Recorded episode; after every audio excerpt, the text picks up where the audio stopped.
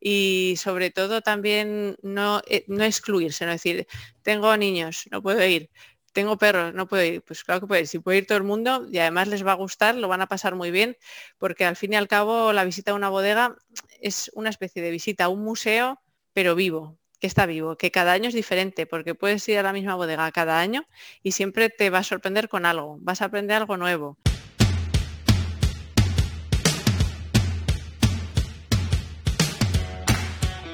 Bienvenido a Breaking Wine, el podcast. Soy Eduardo Cuenca y el día de hoy te voy a presentar a Marta Benedet. Marta es actualmente responsable de compras para la península ibérica y Latinoamérica para la empresa People and Wine AB, una empresa que realiza el proceso de licitaciones y búsqueda de prospectos que quieran introducir sus vinos a países nórdicos, donde el alcohol es un negocio controlado por el gobierno.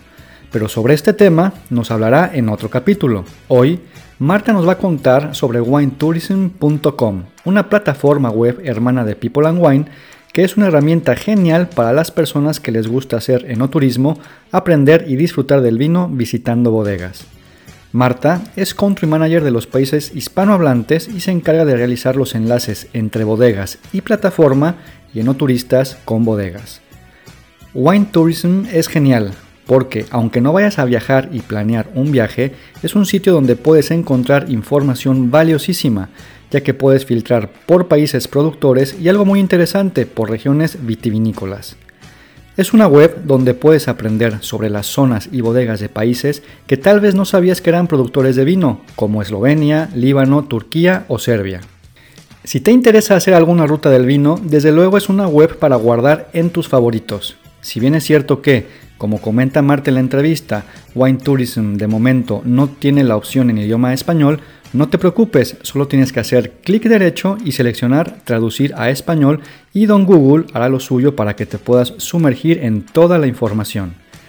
En este capítulo podrás aprender qué es el enoturismo, cómo puedes organizar un viaje de enoturismo y los perfiles de enoturistas, cómo realizar la planeación de un viaje de enoturismo, actividades para niños en los viajes enoturísticos, por qué es importante visitar bodegas también en otoño e invierno, enoturismo con mascotas y mucho más. Un gran capítulo con consejos que nos harán optimizar nuestras visitas a regiones vitivinícolas. Recuerda, puedes registrar tu bodega de manera gratuita para que seas parte de esta plataforma. Así que haz patria y comparte el enlace para que le llegue a todos los productores y estén en una gran vitrina mundial y seguro recibirán más visitas para apoyar este sector. Pero no te digo más, mejor dejo que te lo cuente Marta. Hola Marta, bienvenida al podcast. Hola Eduardo, ¿qué tal estás? Buenos días. ¿Qué tal? Buenos días. ¿Qué tal va todo?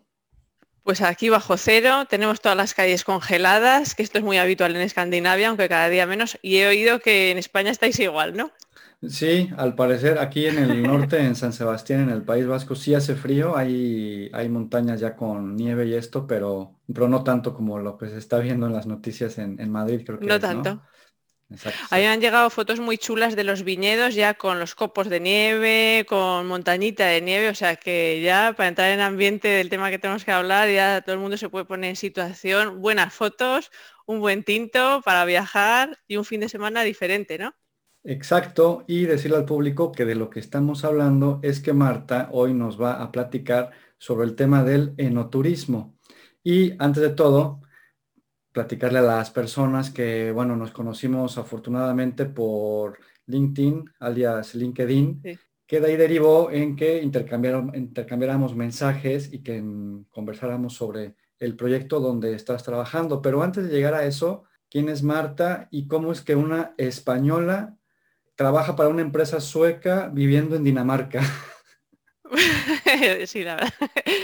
Pues bueno, yo hace tiempo que conocí a la empresa porque había colaborado con ella a través de temas de tendes de vinos, pero esto ya hablamos hace más de 12 años, mucho tiempo atrás, y, luego los mismos propietarios de la empresa que importaba vino para los tender en Escandinavia, tanto en Suecia como Finlandia como Noruega, tuvo la idea de echar una mano a los productores creando una plataforma que les ayudase también a darse a conocer porque lo que tratamos en la empresa que también trabajo ahora, People Wine, para importar el vino a estos mercados es ponernos desde el punto de vista del productor.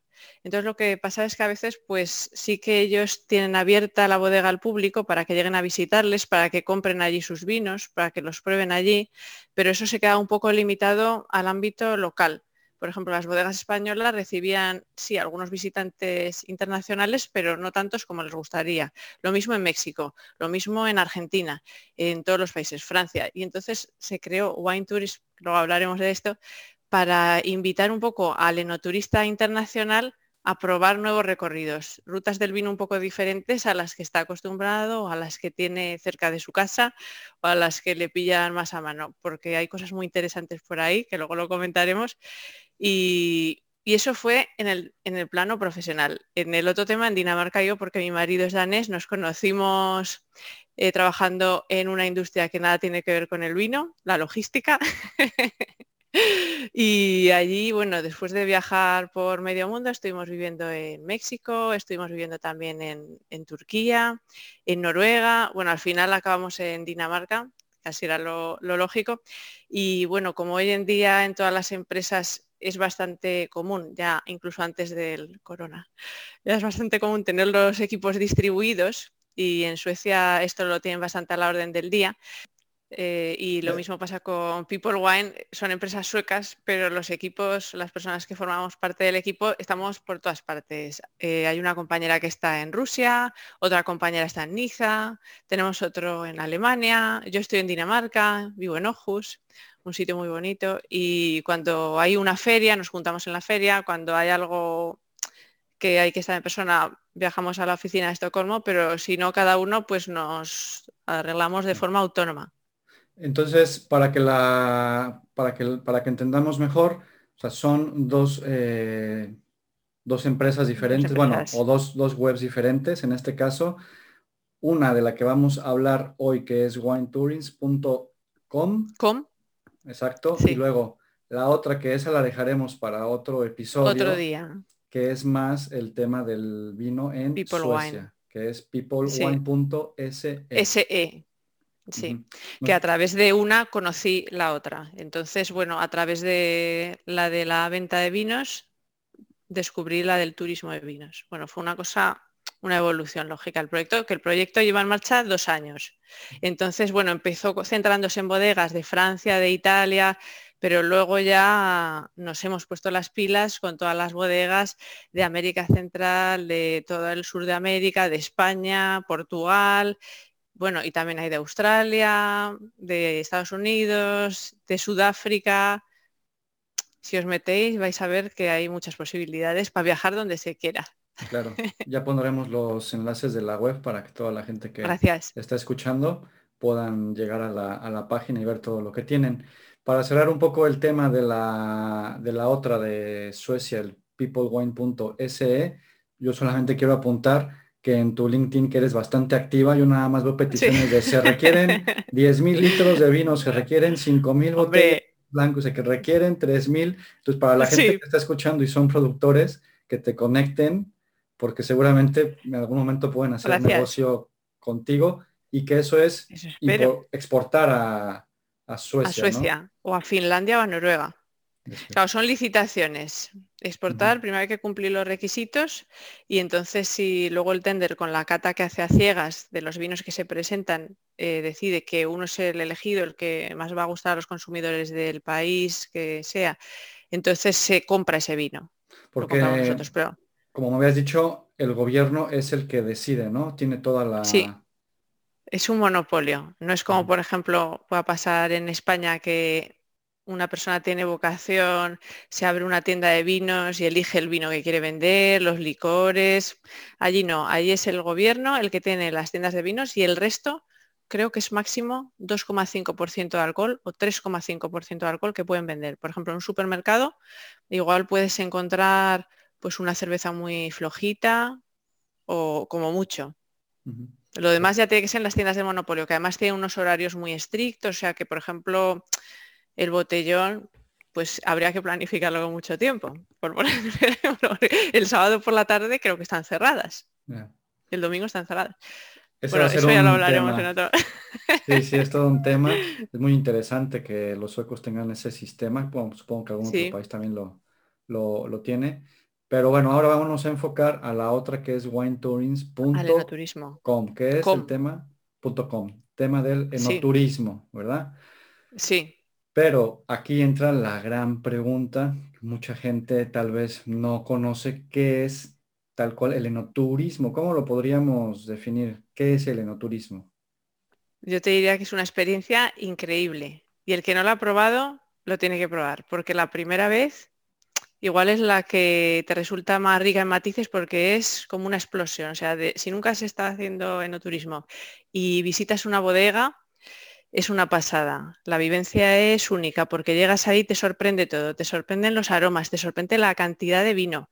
Si, por ejemplo, bajas abajo y ves todos los barriles o ya sales afuera al campo, ves los viñedos, escuchas hablar y ya empiezas a descubrir, te engancha, te empiezan a contar los matices, te empiezan a contar las historias, porque luego, claro, el enoturismo no es solamente llegar en un momento, sino que eso es, llegas a un punto donde hay mucha historia detrás, que es la historia del vino, de cada vino que vas a probar en la cata, pero luego aparte está conectada con la historia de esa tierra, de esa región y luego de cada una de las personas que participan en el proceso productivo. Entonces, muy personal, es precioso y por eso se enamora la gente del enoturismo y cuando lo prueban, normalmente repiten.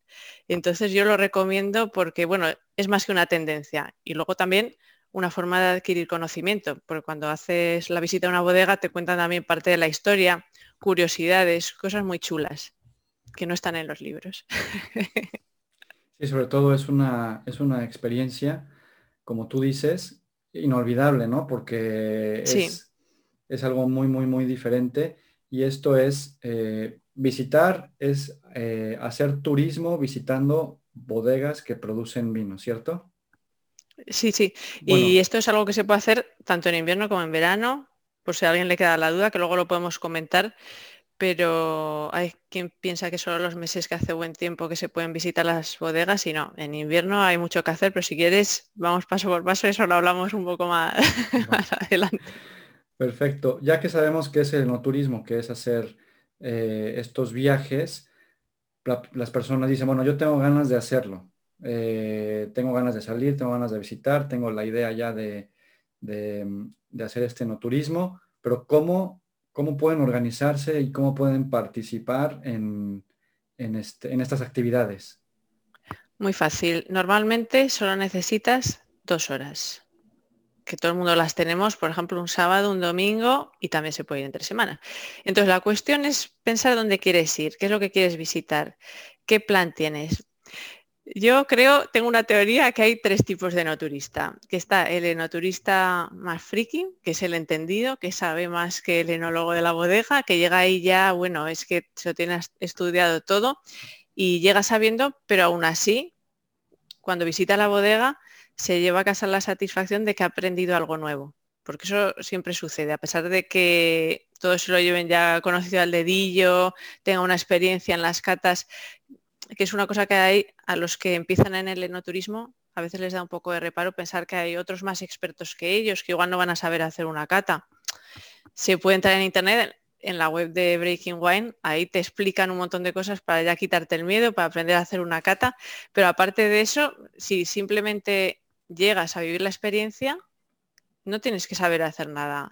Llegas y disfrutas de lo que te vas, lo que te van explicando, lo que vas probando. Cada momento es diferente. Aparte de los enoturistas más frikis, entendidos, los expertos, luego también están los que van por el lado gastronómico. Entonces estos van a buscar sobre todo visitas a bodegas que incluyan también un catálogo con maridaje en el restaurante, que muchas también lo tienen, o algo que una sus dos pasiones o sus dos aficiones. Y luego está el turista informal, que son la mayoría, la mayoría, y son gente que dice, vamos a hacer un plan con amigos este fin de semana, ¿qué hacemos? Oye, algo diferente, vamos a una bodega. Un plan de familia, porque también se puede hacer en turismo con niños. Luego lo comentamos si quieres. Pues venga, vamos a visitar una bodega. Y lo bueno es que cada bodega es un mundo. Te puedes coger una región, por ejemplo, y decir, venga, vamos a visitar unas cuantas de la misma región comparar. O puedes ir visitando diferentes rutas del vino. Por ejemplo, en España tenemos un montón, en México también, informarse un poco y ver qué peculiaridades hay en cada región y entonces ir visitando. No sé, no sé qué me habías preguntado, se me ha olvidado, no sé si te he respondido. los, tres tipos, sí, sí, sí, perfecto, de cómo poder participar. Ah, el plan. Eso, ah, cómo participar. los tres perfiles que tú has reconocido. Sí, bueno, pues para organizar la bodega, para participar, pues yo lo que recomiendo es reservar, porque si simplemente llegas a la bodega, te puede pasar que tengan completo todo, la capacidad del cupo de personas que pueden estar dentro y más ahora con la situación que tiene que haber menos gente, más espacio, más distanciamiento social. Entonces yo lo que recomiendo es hacerlo todo a través de Internet. Por ejemplo, en el portal de winetourist.com, ahí se pueden meter y elegir pues lo que, un poco lo que comentábamos.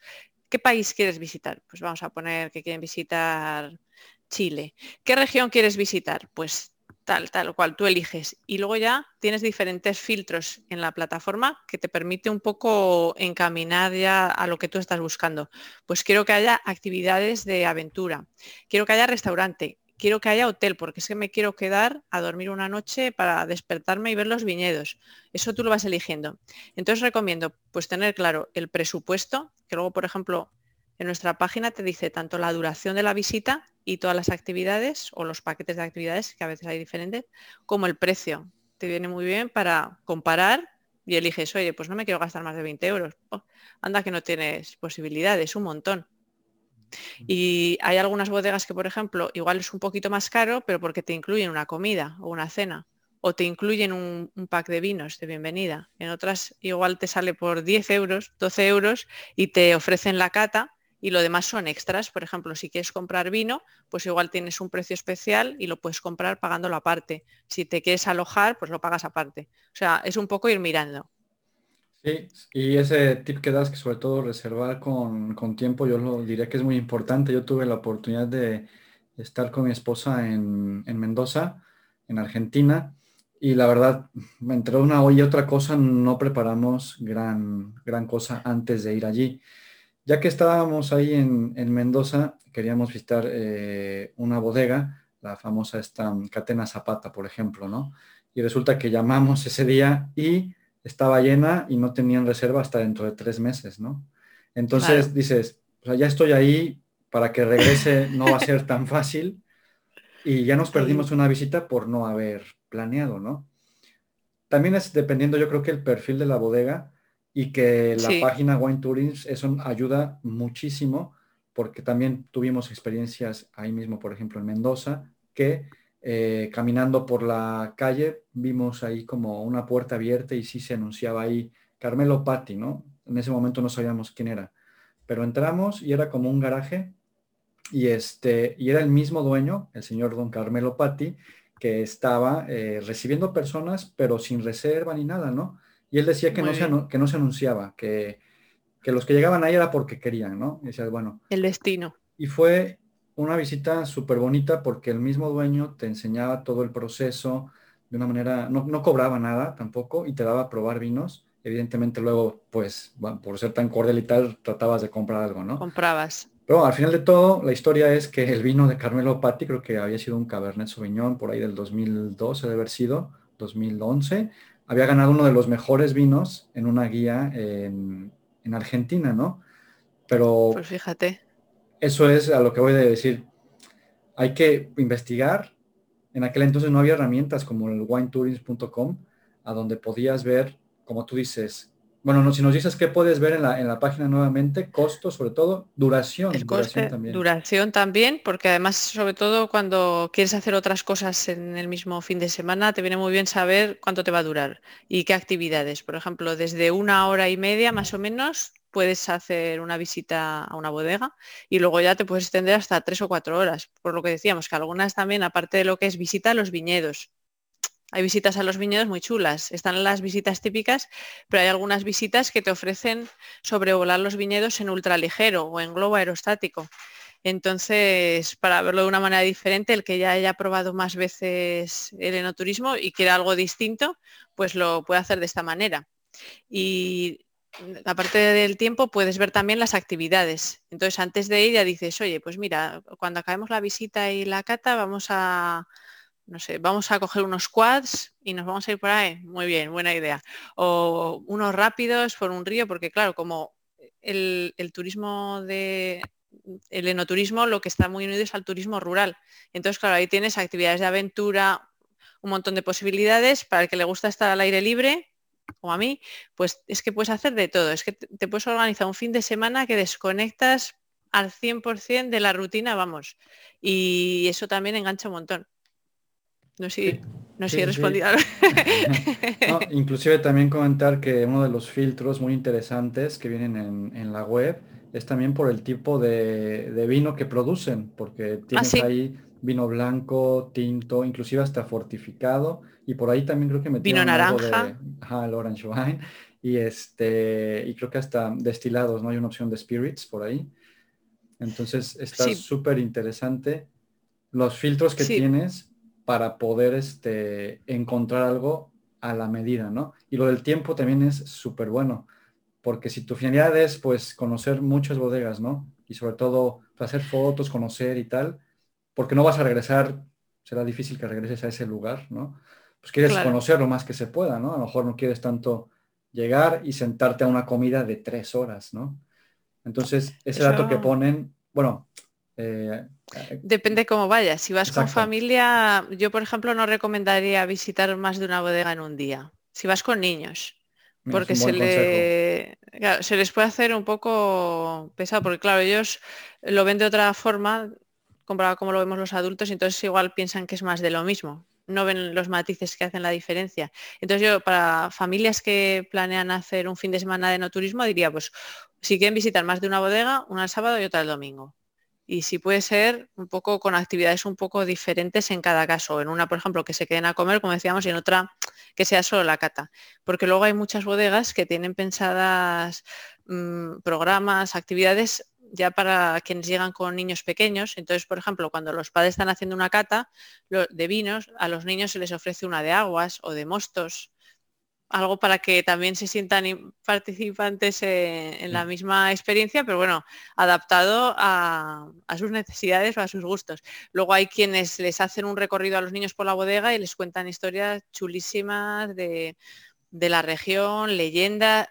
Entonces, claro, a los niños igual no les interesa tanto lo que es el vino mismo, pero cosas relacionadas con la bodega, con el territorio, con la historia, eso sí, y también los procedimientos, eso también les puede gustar mucho. Entonces, habría que, por ejemplo, en Wine Tourist, en la plataforma, hay un apartado para poner un mensaje, ahí se puede poner un mensaje, voy con niños, me recomendáis alguna actividad o hay actividades para niños, voy a ir con unos niños de estas edades, porque como en 24 horas respondemos confirmando, así ya se puede confirmar, sí, hay tal y tal actividad para niños. Si os interesan, hay que reservarlas, por poner un ejemplo. ¿Este mensaje es comunicación directamente con la bodega o ustedes filtran los... Eh, el usuario. Hacemos el. El usuario, claro, el usuario nos comunica a nosotros lo que quiere, quiero reservar, quiero visitar esta bodega, vamos a ir seis personas, queremos ir este día y algunos vamos a llevar niños.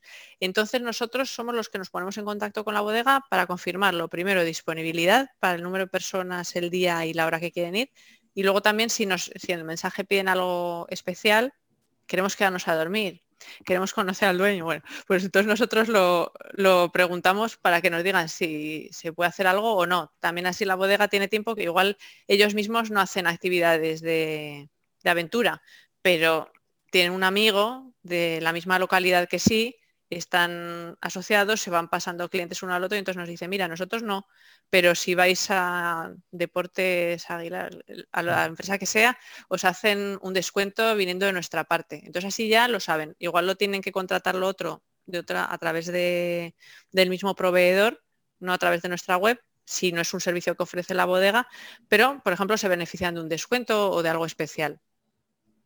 Ahora, también comentar que Wine Tourism no es una agencia, ¿no? O no, no, no, cobran por esa gestión, ¿cierto? O... No, no, no, no, no, para nada. El precio es el precio final y nosotros lo que hacemos es que trabajamos con el productor. O sea, le apoyamos porque sabemos que es una forma de, una fuente de ingresos. Aparte de lo que son los ingresos que llegan del turismo, también hay ventas ahí. Y no solo la venta en el momento. O sea, lo que esperamos es ahí se pone la semilla, en el momento de catar un vino, muchos compran las botellas, se lo llevan a casa y luego ya en algunos casos se convierte en su vino de cabecera o en su vino para las ocasiones especiales. Por ejemplo, ha habido pedidas de mano en unos viñedos, así de veces. Ha habido momentos muy especiales en una bodega, entonces luego eso se recuerda y ya la visita es más que la visita, ya aparte es tu propia historia. Entonces ese vino luego es un vino que te va acompañando en diferentes momentos, bautizos, comuniones. Entonces, desde el punto de vista como consumidor, entro a la web, hay filtros por región, inclusive por zonas. por país, región, eh, puedes pedir bodega por su nombre, puedes decir el tipo de vino que quieres probar, puedes decir si solo quieres bodegas que te muestren actividades, lo que tú quieras, y entonces luego ya ves las, las opciones que te salen, vas mirando y en, en, la primera imagen ya te sale en pequeñito cada una, las que hay, pues el precio y duración. O sea que en un primer pantallazo ya ves, pues mira, que hay una de 30, que hay una de 10, duran lo mismo, me quiero ahorrar unos euros, me voy a la de 10, y entonces ya te metes y la que te gusta, ahí haces la reserva. Y entonces cuando nosotros recibimos tu mensaje y lo procesamos con la bodega y en 24 horas tienes la confirmación. Está excelente porque es una herramienta que ayuda muchísimo. Yo hace tiempo que, que no hacemos este tipo de viajes porque los niños todavía están muy pequeños. Ya más adelante sí lo haremos y evidentemente me voy a ayudar de winetourings.com porque yo hace tiempo recuerdo que lo clásico, entrabas a Google, veías qué bodegas andaban por alrededor y tratar de contactar directamente con ellas y la verdad es que es un poquito dura la, la planeación, pero con esto eh, es una super herramienta y que te puedan contactar directamente con, con, la bodega para ver si tienen, bueno, actualmente en mi caso, en nuestro caso de mi esposo y mío, plan para niños, están muy bien. Y yo me he tocado en fiestas de la vendimia, antes no me fijaba tanto, pero ahora recuerdo, digo, ahora puedo ir a esta bodega porque les ponían, por ejemplo, hasta un teatro infantil, ¿no? Fíjate. Entonces... Claro, es que cada una, hay también algunos que igual tienen animadores o si saben que van a ir niños, hay una persona que se ocupa de los niños. Hay otros que no, los niños van con los padres, pero sí que se les ofrece pues algo para que tomen a su medida o igual una cosita para pintar, un folleto explicativo, cada uno lo hace a su manera, que eso también es lo bonito, que no está estandarizado cada uno va entendiéndolo a su manera y también es una forma de acercarse a sus clientes. Cuando ya va conociendo quiénes son los que le visitan, se van adaptando a los gustos y necesidades que le van planteando. Luego sus niños también van creciendo. Sí, sí, sí. En la, en la web, em, como tú dices, vienen los, vienen los costos, pero así de manera general, a las personas, ¿tú qué les dirías sobre el tema de los, de los costos? Evidentemente dependiendo yo creo que la bodega que vas, ¿no? No es lo mismo a una o a otra. Si se fijan, a mí me gustaría que mirasen, por ejemplo, vamos a poner el caso de España, que miren los precios de visitas en España y luego por cotillar un poco que miren en otros países y se van a decidir a ir a visitar bodegas, porque en España hay unos precios increíbles. Está lo que te comentaba antes, por 10, 12, 15 euros puedes pasar una mañana extraordinaria y a todo, a todo lujo de detalles, atención y en otros países, sin embargo, una visita simple igual ya son 35 o 40 euros, lo que aquí se paga cuatro veces menos y muy personalizado. Una cosa que quería comentar es que muchas veces la gente se encuentra con que no tiene disponibilidad para reservar el día que quiere y esto es como con las bodas, que todo el mundo se quiere casar en primavera y en verano. Con las bodegas pasa lo mismo, pero yo por eso recomiendo también planear alguna visita para el otoño, para el invierno, porque se ven cosas diferentes. Primero, las bodegas, como me decías tú antes, que te pasó en Mendoza, hay bodegas en, España y en México, en, otros, en todos los países, las bodegas están más demandadas. En invierno tienen menos, menos acumulación. Entonces ahí es más fácil que se pueda encontrar la oportunidad de que te encaje un día que tú tengas libre y que la, y que la bodega tenga disponibilidad para la visita. Más fácil que suceda en los meses de invierno que cuando hace buen tiempo. Y luego también es entonces, porque hay menos visitantes, cuando los responsables de la bodega tienen más tiempo para hablar contigo. Entonces a veces te vas a encontrar pues que igual estás la familia y otra familia o tú que has ido a, visitar la bodega y dos o tres personas más y fíjate ahí es cuando sí que ya se explayan más, cuentan más detalles, hay más tiempo para hacer preguntas, para resolver dudas que tienes, curiosidades igual del proceso, te lo pueden enseñar cosas que en, verano, por ejemplo, es impensable porque hay que ir muy rápido, hay que ir al ritmo que hay que ir para que todo el mundo pueda recibir el servicio por el que han pagado. sin embargo, en meses más fríos, aparte que tomarse un vino tinto parece que apetece más y cuando estamos a 40 grados, que igual ahí ya no está también, en, en invierno hay otros alicientes como, como eso, la disponibilidad, una atención más personalizada. Yo lo recomiendo muchísimo. Y bueno, al que le guste la fotografía, pues fíjate, qué fotos tan bonitas pueden salir ahora que está nevando con los viñedos nevados, que me han gustado mucho algunas que he visto esta semana, pues yo por eso lo recomiendo también. No centrarse solamente en los meses cálidos. Buscar visitas a bodegas todo el año y además así se puede comparar y puedes ver diferentes procesos, la poda, la vendimia y al que le guste el vino, pues ahí puede adquirir conocimientos ya de todo el proceso. No centrarse en la posibilidad de comprar algunos vinos en la bodega que de otra manera no habrían podido comprar porque no habían salido, porque no les quedaban. Claro, claro. Sí, esto de la temporalidad es muy, muy interesante, como dices, porque se aprende muchísimo en, invierno que las eh, vides están, en este caso, en, letargo, por así decirlo, y que hacen la poda invernal. Hay bodegas y me ha tocado ver que inclusive les invitan a las personas a que corten las vides y las poden, porque es toda una ciencia, no nada más es cortar por cortar. Hay un lugar y un modo, un modo de cortar y eso a las personas también se los llegan a enseñar. Entonces, se podía investigar o preguntar a la bodega, oye, en invierno qué actividad tienen y, ah, pues si vienes hay un plan a donde visitan el viñedo y participan en la, en la poda, ¿no? Lo que sea. Entonces, sí es una eh, postal totalmente diferente. Y un punto que dijiste muy bueno es la atención que tienen. Bueno, siempre hay muy buena atención, pero el tiempo que te brindan es, claro. eso, es un puntazo porque yo tuve la experiencia de estar, por ejemplo, en Concha y Toro, en Chile, ¿no? Que es una de las más grandes del mundo. Si no es que la más grande, por así decirlo. No, de las más grandes. Y parecía Disneylandia. Íbamos por grupos, uno tras otro. Las, las personas que daban los recorridos con sus diademas, comunicándose por walkie-talkies de cómo vas y yo ya avancé y tú, y ahí íbamos todos en grupo y salíamos por lotes, ya sabes. Teníamos puntos de parada, así, pa, pa, pa, pa, vámonos ahí, o sea, estuvo muy bien, conociste la bodega, los vinos y todo, pero era un gentío, ¿no? Y el contraste es, por ejemplo, hace muchos años que vivía en México y venimos aquí a España a Navidades, eh, fuimos a, se nos ocurrió ir a Burdeos un primero o un 2 de enero, imagínate, que todo está cerrado. Solo, ¿no? Estaría ahí. Sí, y muchas bodegas evidentemente cerradas, pero había otras que sí estaban abiertas e inclusive nos regalaron las degustaciones porque dijeron, es que son los primeros clientes del 2000, no del año. 2014, ¿no? O 2013. Entonces, pues, gratis, ¿no? Porque son los primeros, inauguraron las Muy bien. Y hubo otra que me acuerdo mucho, que habíamos llamado a un teléfono que venía en la web y, este, y resulta que era el teléfono de la casa del, del, del dueño, en una bodega muy pequeñita.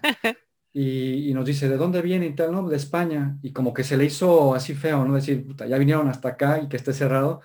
Claro. nos pasó a su casa, al salón, al comedor, sacó unas botellas que tenía y dice, este es el vino que produzco, este de momento yo lo tengo aquí, pero vamos a probarlo. Y se puso a hablar con nosotros. Qué majo. no digo que siempre vaya a ser así en invierno, pero estoy este, confirmando eso que dices que en invierno, Es, en invierno es un super plan, es un super plan ir y también te, pueden brindar también más, más tiempo. Sí, yo eso lo recomiendo para todo el año con planificación y sabiendo un poco lo que se quiere hacer, el presupuesto que se quiere gastar uno para ese fin de semana, para esa visita y las expectativas que, quiere, que tiene. Porque hay bodegas que igual es solamente la cata, pero si quieres visitar los viñedos, pues ahí no tendrías que ir. Búscate otra que en la misma región seguro que hay que te ofrezcan la visita completa. Y yo lo que sí, ahora que decíamos esto, eh, yo recomiendo evitar aglomeraciones porque no se disfruta tanto. Aunque los aromas están ahí, toda la información, pero no es lo mismo, porque parece que la experiencia no es tan, no es tan personal, que es que claro, tampoco no lo, no lo puede ser. Entonces, eso sería el consejo y para eso, pues hay que ver también los meses del año que se va y bueno, igual también las bodegas más conocidas también igual tienen más visitas en los meses de verano que las menos conocidas. Entonces, por ejemplo, se puede distribuir de esa manera, una bodega más pequeñita, menos conocida para la primavera y luego los grandes nombres que tienen listas de esperas de tres meses y eso, pues ya para los meses de invierno. Se puede organizar una así. Claro, claro. Para ir convirtiéndose en un experto. Sí, porque la verdad es que se aprende muchísimo estando ahí. Sí. Se aprende mucho y sobre todo porque ves el proceso y entiendes perfectamente cómo, qué es lo que le está sucediendo al, vino. Y, es muy, y, algunos hasta te dan a probar, ¿no? Ahí del, propio tanque, el vino que se está fermentando, etcétera. Y hay otra cosa que recomendaría yo, es probar, mm, ir a visitar bodegas que, que tiendan a unos métodos más modernos y bodegas que todavía lo hagan todo al estilo más tradicional, porque hay una gran diferencia y eso también les va a gustar mucho verlo, cómo se conserva en vino, cómo lo, cómo lo van trabajando, los procesos, todo, las últimas tecnologías, las últimas novedades, algo que todavía conserven los métodos de toda la vida. Para comparar, está muy bien también. Está excelente. Ya vimos ahora toda la parte del enfoque del, cliente, ¿no? De, cómo puedo yo entrar a la página, cómo puedo filtrar, qué opciones dan. Pero ahora me gustaría, eh, Marta, que nos dijeras si alguna bodega o alguna persona que, esté en este mundo eh, quiere inscribirse en... este mundo estamos todos. en la web. Todavía. sí, sí, sí, Este, que está escuchando y diga, oye, la página, la web está súper bien, ya entró, ya la vio. ¿Cómo pueden hacerle para poder darse de alta o que te escriban y dejamos tu contacto? Dejamos tu contacto pues dejar mi contacto, pero a través de la web se puede encontrar, pero creo que te voy a dejar un enlace, si no te importa, para ponerlo justo debajo de la explicación del vídeo, porque a través del enlace así entran en directo. Es muy sencillo, es un formulario muy simple que tienen que rellenar las bodegas, no les lleva ni cinco minutos, es totalmente gratuito, no se les cobra un fijo, ni se les cobran comisiones, ni tienen compromiso de permanencia, no tienen nada. Entonces simplemente es abrirse a una nueva vía de generar ingresos con la bodega, porque hay muchísima gente interesada, y luego también de generar ventas, las ventas que puedan hacer en la bodega a los visitantes en el mismo momento, y luego lo que comentábamos, ventas que ya les encante, eso ya depende de ellos, que lo den todo cuando lleguen ahí las visitas y eso también va a hacer que todavía les guste más el vino y luego lo, lo quieran seguir comprando pues en sus establecimientos habituales o a través de internet y hablamos de que pueden ser visitantes nacionales o internacionales. Por eso nosotros también, a la vez que estamos buscando bodegas interesadas en formar parte de la plataforma y usuarios que quieran hacer enoturismo, que lo prueben por primera vez o que repitan y contraten a través de nosotros las visitas, buscamos también guías que hablen idiomas y por eso cada vez que una bodega nos contacta, le preguntamos si conoce algún guía, aunque trabaje para ellas o no, para que entre a formar parte de nuestra base de datos. Porque a veces viene gente de Holanda y quieren que la visita sea en holandés. Bueno, hay países que les parece igual de bien que sea en inglés, pero igual otros quieren que sea en su idioma. entonces nosotros estamos haciendo una base de datos también de guías los idiomas que trabajan y la región en la que se especializan, porque así se puede dar ya el servicio completo al que, al que va, que luego el guía ya con la bodega tendría que hablar pues eso para ver el horario, sus condiciones y, todo esto, y conocer bien la región, entonces eso es otro servicio que, damos. Hay muchas bodegas que ya tienen ellos que un guía en inglés, en alemán y en italiano, por ejemplo, en francés y, lo que sea, pero también hay gente que son guías, no trabajan para la bodega y sí que son unos expertos en, una región en particular o en varias. O sea que si algún guía nos está escuchando y se anima, que nos lo diga, que también te dejaré otro enlace. Por si algún guía se quiere animar, que nos deje y a través de ahí ya mete sus datos y, puede pasar a ser guía para cuando se necesite que le llamen. guía o en su defecto yo creo que también traductor, aunque no sepa, pues va a la bodega, la presentación igual la da el propio de la bodega y él solo va traduciendo. Igual las personas lo pueden contratar directamente, no sé, pero bueno. Todo claro, bueno, eso también preguntar. Sí, sí, eso ya sí lo pueden, lo pueden preguntar. Y luego también depende de cada bodega, que claro, como lo quieran gestionar. Exacto, pero está súper bien la opción y, eso también lo pueden preguntar mediante el formulario que hay en la, en la web, supongo, ¿no? Para que se pongan en contacto contigo. Y ya, mira, aprovechando que, que tú estás detrás ahí de la plataforma ayudando a las personas, quiero también tocar un, un tema sobre las mascotas, porque muchas personas viajan con ah, mascotas, el tema pet friendly y todo eso. También nos puedes ayudar a preguntar y a gestionar un poco de, oye, voy con un perro, ¿habrá problemas si con la bodega? Que de entrada yo creo que, que no, ¿eh? porque ahí son... Que no. O sea, mm, tienen hasta... Estábamos al aire libre. Aire libre, hay animales que inclusive bodegas, sobre todo, bueno, orgánicas, que tienen, hay animales para que que trabajan ¿no? en todo este ecosistema. Son, son gente, aparte, aunque sean bodegas así y tal, es, es el campo, ¿no? Es, es Exacto. Gente de, campo que adoran y aman a los animales y a la naturaleza. Claro. Puede haber diferencias. Habría que preguntar. Yo eso, por ejemplo, recomiendo ponerlo en el mensaje si se quiere ir con a ver qué animales nos van a llevar. Un, gran danés. un tigre, ¿no?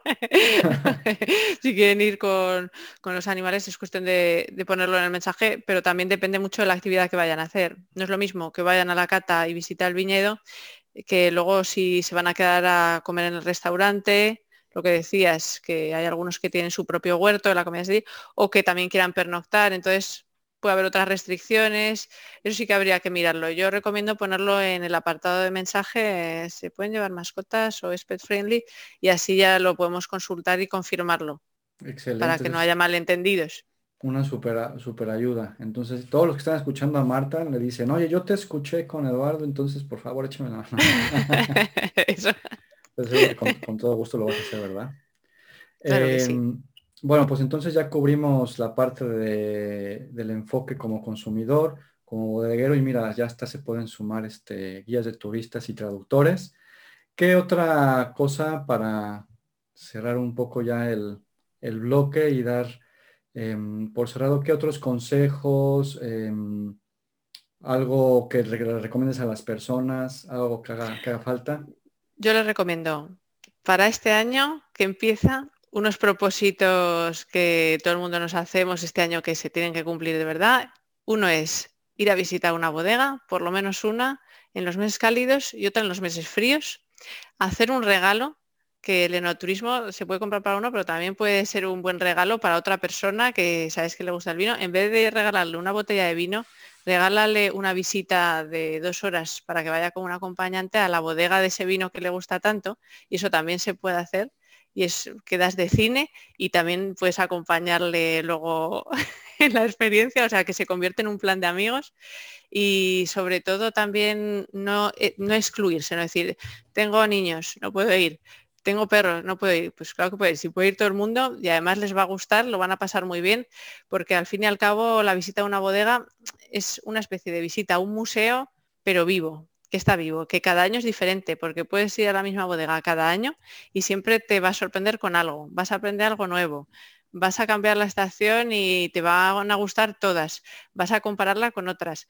Y entonces eso, si te gusta la cultura del vino, estás iniciándote o, o tienes la ilusión de conocer un poco mejor este mundo, tienes que empezar a probarlo yendo a las bodegas. Y si tienes niños, también, porque también lo van a pasar bien. No les va a parecer aburrido y aparte siempre también tú mismo puedes elegir la duración, puedes elegir una que tenga una duración más corta o que incluya seguro la visita a, las, a, las, a los viñedos para que se explayen se peguen dos carreras, luego ya más cansados.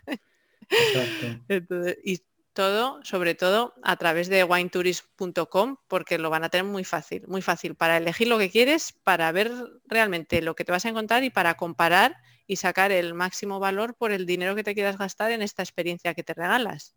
Claro. Vaya regalazo. Y también decirle a las personas que en ese tipo de planes hay spas, los famosos wine spas, ¿no? Mucha gente no, también las hay.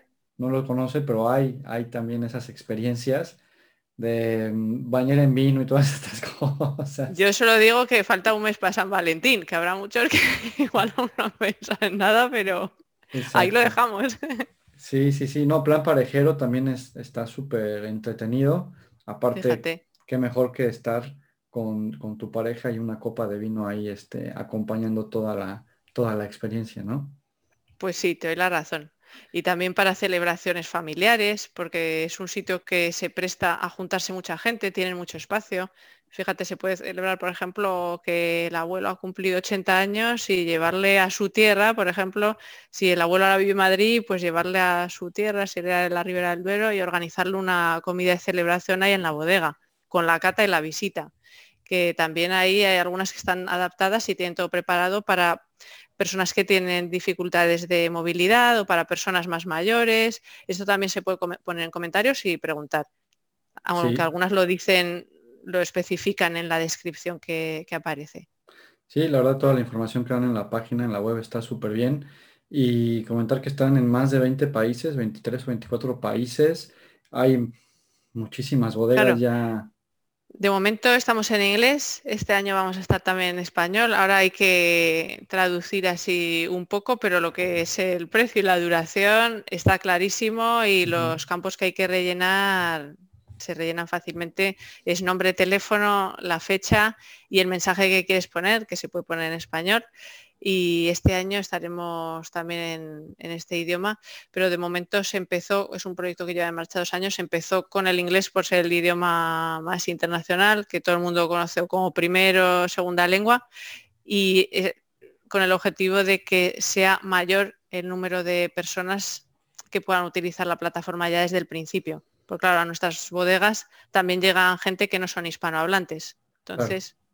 Sí, sí, aquí yo estoy eh, navegando en la web, de hecho, pero para las personas que, por ejemplo, no dominen el idioma inglés, con clic derecho y traducir en español, esto estoy hablando del buscador de, ah. Google en Chrome, clic derecho, eh, traducir al español y te lo traduce todo, sí, inclusive aquí ya lo estoy viendo, servicios e instalaciones, ¿no? Y tienes una opción para elegir acceso para movilidad reducida, que es lo que tú acabas de comentar. Sí. Productor orgánico, tiene restaurante, tiene hotel, actividades para niños, eso es para los padres importantísimo.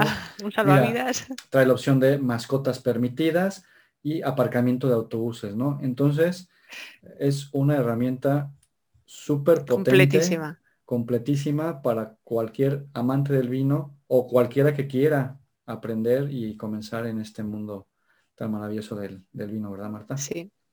Yo lo que te quería también agradecer la oportunidad de presentarles la plataforma a todos tus seguidores y a todas las personas que se inician en el mundo del vino a través de Breaking Wine, porque creo que es un complemento lógico y natural a la evolución que están haciendo, que es ya salir de casa y vivirlo, probar la cata afuera, lo que han aprendido, lo que han ido aprendiendo en cursos, lo que han ido viendo en vídeos sentirlo y, ya soltarse, perderle el miedo y esto ya va a ser el principio de muchos viajes muy bonitos. Sí, porque como comentabas al principio, ¿no? Hay mucha gente que dice, es que yo no voy a eso porque no sé. Y tienen miedo, ¿no? De que estar al lado de una persona que sabe muchísimo o tal, pero la realidad es que no. O sea, tú vas y te explican todo. Te explican. Claro. Desde el viñedo. Y aparte. Y cómo recogen la uva y cómo la llevan eh, después cuál es el proceso, ¿no? De el estrujado, etc, fermentación, y luego, miren, aquí ya está el vino ya filtrado, y mira, aquí ya está el vino embotellado, y aquí ya está el vino, te explican todo. Es una masterclass, y, lo prueban al final. Lo que digo yo siempre, que no te hacen preguntas a ti, que en todo caso eres tú el que haces preguntas a los de la bodega, no tienes que haber estudiado nada, puedes llegar sin saber nada, puedes llegar de acompañante de alguien que sabe y pasarlo hasta mejor, porque vas a aprender un montón de cosas que desconocías, que te van a sorprender y yo creo que te va a picar gusanillo. El que lo prueba, repite. No tiene nada que ver con tomarse un vino en un bar o en casa. Hay que ir a la bodega. Y la verdad, esa sensación de después encontrar ese vino en el supermercado, por ejemplo, y, ver esa botella que tú ya viste cómo se hizo, dónde se fermentó, dónde tuvo el periodo de guarda, dónde se añejó, lo que sea, y lo ves ya en el supermercado, o sea, se siente bonito decir. Orgulloso, sí, sí, ya no se toma igual, es verdad. Ya no se toma Luego esos son recuerdos que te acompañan y fíjate qué, qué, ocasión, pues lo que decíamos, pues si has celebrado el 80 cumpleaños de tu abuelo en una bodega, luego cada vez que veas el vino es que te vas a acordar de ese día o si has pedido matrimonio a tu mujer o has celebrado que te has graduado que has conseguido un trabajo bueno, a la bodega celebrarlo con tus mejores amigos, pues fíjate, eso luego ya tú también formas parte de la historia de la bodega a tu manera.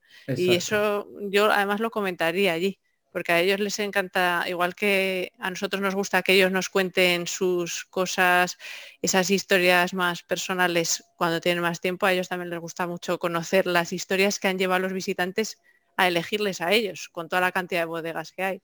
Sí, sí, las historias que rondan por, la, por las visitas de enoturismo son súper interesantes. Digo, evidentemente habrá bodegas que puedan contar más que, otras dependiendo del tiempo que tengan, lo que sea, pero no sé, se me viene una a la mente que yo traigo en la cabeza muy, muy pegada cada vez que veo una botella de Casillero del Diablo.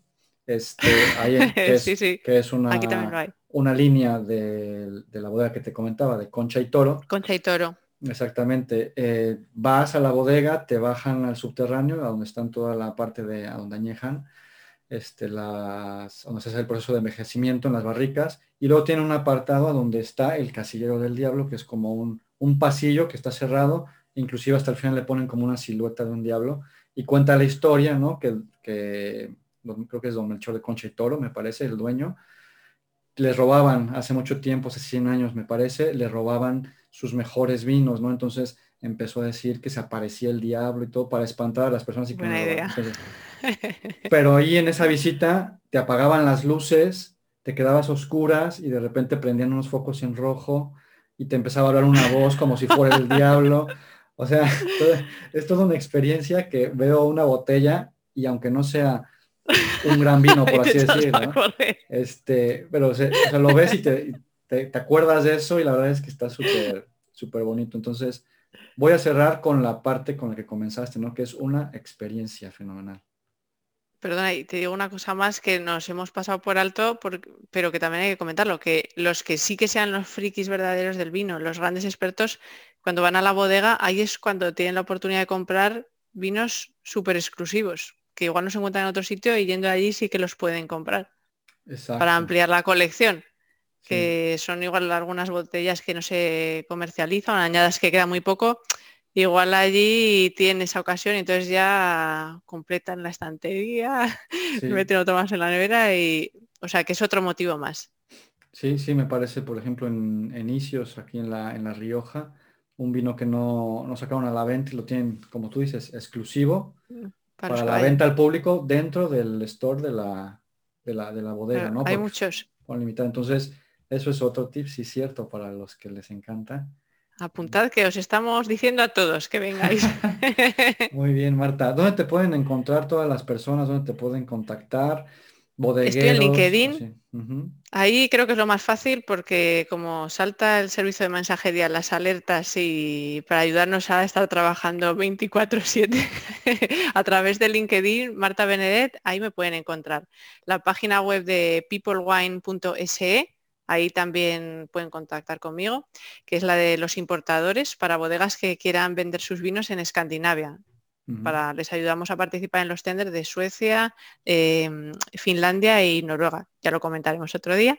Y luego, por supuesto, en winetourism.com, parte del equipo, un equipo de personas de medio mundo que lo estamos pasando genial y esperamos ayudaros a muchos a pasarlo súper bien en las bodegas y a conocer más a fondo el mundo del vino que nos, nos une a todos. Y también a los, a los bodegueros para que se, inscriban sus bodegas en, en, la plataforma. Luego te digo los links. Los enlaces para las bodegas y los enlaces para los guías que alguno nos ha oído y dirá, oye, pues a mí me gustaría. Pues ala, apúntate. Exacto. Y ya te diremos algo. Muy bien, Marta. Pues muchísimas gracias por tu tiempo. A ti. Fue un, gusto y queda pendiente el otro tema que está súper interesante, todo lo del tema de... Ahí va a haber intríngulis. Sí, sí, uno de los primeros datos que, detalles. Uno de los primeros datos que vi tuyos ahí en, en LinkedIn cuando conectamos, que los suecos se toman como eh, 6 litros a la semana o algo así de vino. Sí, sí. Vamos, lo de las cañas y los chatos de vino en España, que pensa, esto no, no somos profesionales. Sí, sí. No vamos a decir muchos datos, pero que se mueve vino en Suecia, sí. Jolín, parece que se... Eso lo dejamos para el siguiente. Sí, Sí, también contaremos detalles de cómo funcionan los tender, este tipo de licitaciones que organiza el monopolio para la venta y compra de vinos y, datos así concretos que sean curiosos para que la gente sepa un poco cómo funciona este mercado en otros países, que es muy diferente. En Canadá también tienen monopolio y bueno, ya lo hablaremos. Sí, sí, y que te contacten, de entrada que te contacten si, tienen curiosidad de cómo está el mercado por allí y tienen, quieren... Claro que sí, y que visiten la plataforma porque yo creo que les va a dar el servicio que esperan. Y van a encontrar oportunidades muy bonitas y muy bien de precio, porque oye, que un año te quedas sin vacaciones, te quedas sin vacaciones, pero por lo menos no te quedes sin un fin de semana de hacer una actividad, que por 10 euros sales al campo y te tratan como un rey, aprendes de todo, brindas y haces una cata de tres vinos y luego encima te puedes comprar alguna botella para llevar a casa bien de precio y haces amigos, conoces gente, todo positivo. y con vino. y con vino. Eso ya. Bueno, pues hasta ahora no, que estamos hablando por la mañana, igual es un poco pronto, que aún no han dado ni las 10. Muy bien, pues saludos hasta Dinamarca y a todos los que nos escuchan. Un abrazo muy fuerte. Muy bien, muchas gracias Marta, que estés muy bien. Hasta luego, igualmente. Adiós. Muchas gracias por llegar hasta el final y recuerda que en breakingwine.online barra blog encontrarás la información y los enlaces de interés que comentamos durante el episodio. Recuerda que en socios.breakingwine.online puedes encontrar la información para suscribirte y ser socio de Breaking Wine y aprender desde cero sobre el mundo del vino desde otra perspectiva. Si te gustó el capítulo voy a estar muy agradecido si me ayudas a difundir el mensaje para que le llegue a más personas. Y ya sabes, si quieres nominar a alguien para el podcast, mándame un mensaje. Me encuentras en Twitter como arroba breakingwine, en Instagram arroba breakingwinemx y en YouTube como Breaking Wine. Un abrazo hasta donde estés.